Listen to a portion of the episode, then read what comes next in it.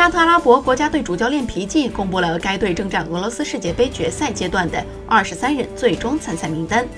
绝大多数球员都来自于该国本国联赛。目前以租借形式效力于西班牙球队莱万特的边路球员法赫德·穆瓦拉德，是这一届沙特阿拉伯国家队中少有的在海外踢球的球员。在本届世界杯小组赛阶段，沙特阿拉伯被分在了 A 组，同组的另外三支球队。分别为东道主俄罗斯、南美劲旅乌拉圭以及北非球队埃及。在将于北京时间六月十四号晚间二十三点开哨的世界杯揭幕战中，沙特阿拉伯将在莫斯科卢日尼基体育场挑战东道主俄罗斯。